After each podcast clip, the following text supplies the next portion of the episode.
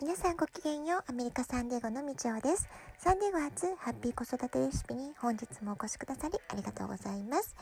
みんな違ってみんないい。ママが笑顔なら子供も笑顔。子育てで悩んでいることの解決のヒントが聞けてほっとする。子育てがちょっと楽しく思えてきた。聞いてくださっているあなたが少しでもそんな気持ちになってくれたら嬉しいなと思いながら毎日配信をしております。さて今日はね昨日あのご案内した通りストレスマネジメント方法論についてねお話をしていこうかなと思っています。87回のトークでも心を整えるっていう話をしていたんですけれども今日はメンタルストレスを具体的にどうやって軽減するのか。まあ、一番ね簡単にできて効果が高いもの、まあ、そういったことをねご紹介していこうかなというふうに思っています。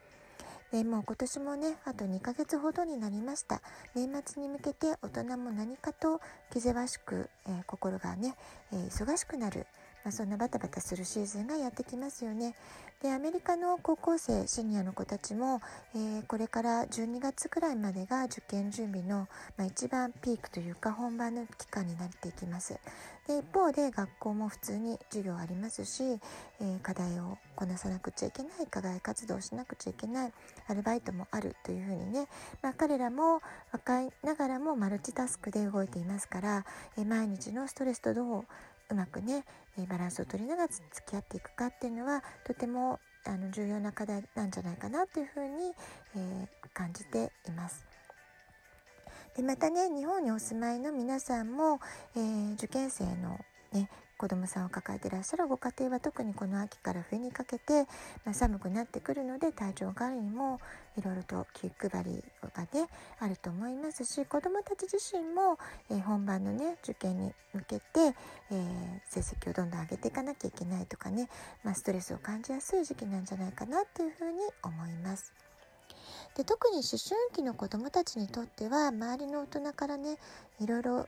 とやかくねアドバイスとか口うるさく言われるって本当に嫌なことなのでじゃあ大人はどうするかっていうとですね私たち大人自身が日々どんな風にストレスと向き合っているのかどんな方法でストレスとえー、ストレスを軽減したりとかですねうまくバランスをとって、えー、日々を過ごしていくのか、まあ、そういった実際の行いを見せていくっていうんですかね、えー、行動で見せていく背中で見せていくってことしか逆にできないんですね。まあ、そのことの方が効果があるっていうことをぜひ覚えておいてほしいなと思います。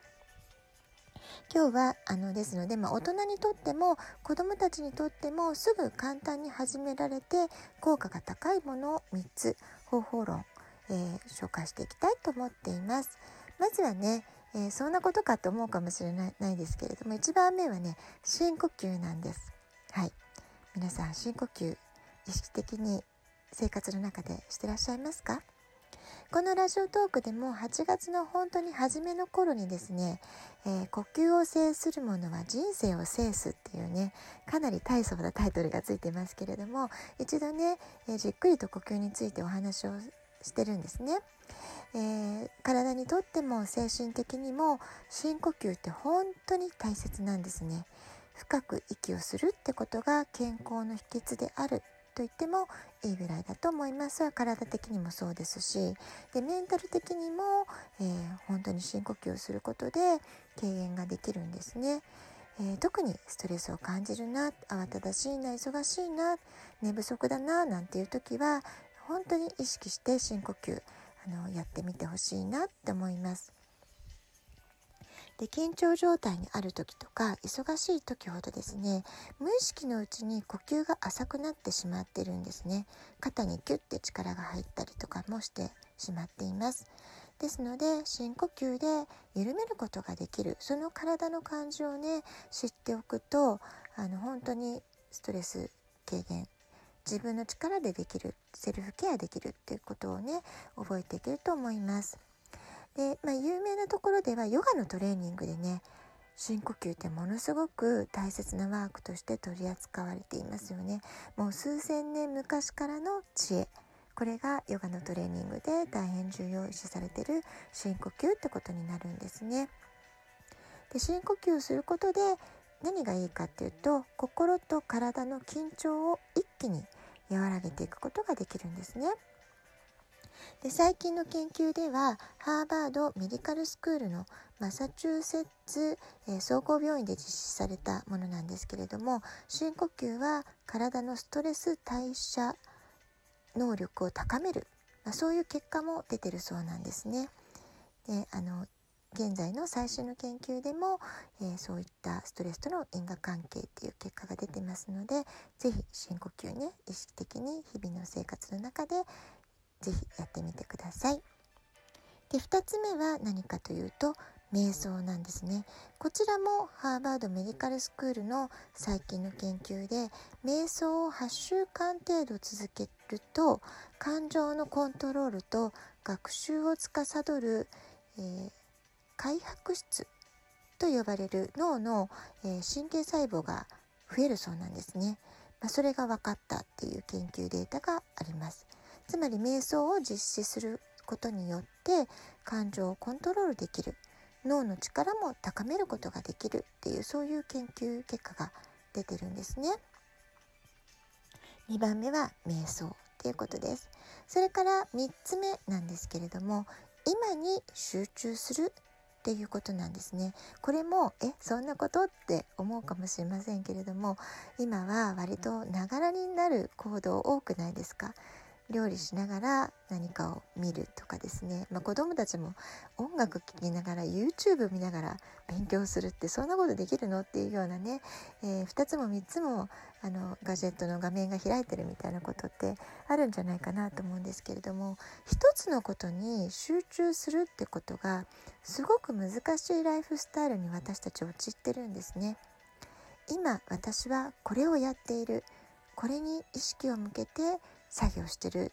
まあ、そういう時間を持つことで目の前のことに集中して専念する。そうすることで逆にストレスが軽減されるってことが言われてるんですね。はい。このようにあの、まあ、深呼吸と瞑想と今目の前のことだけに集中する専念する。えたったそれだけ？って思われるかもしれませんけれども実際どれだけできてるかなっていうのをね是非ご自分で意識して、えー、毎日の行動を確認してみられるといいんじゃないかなと思います。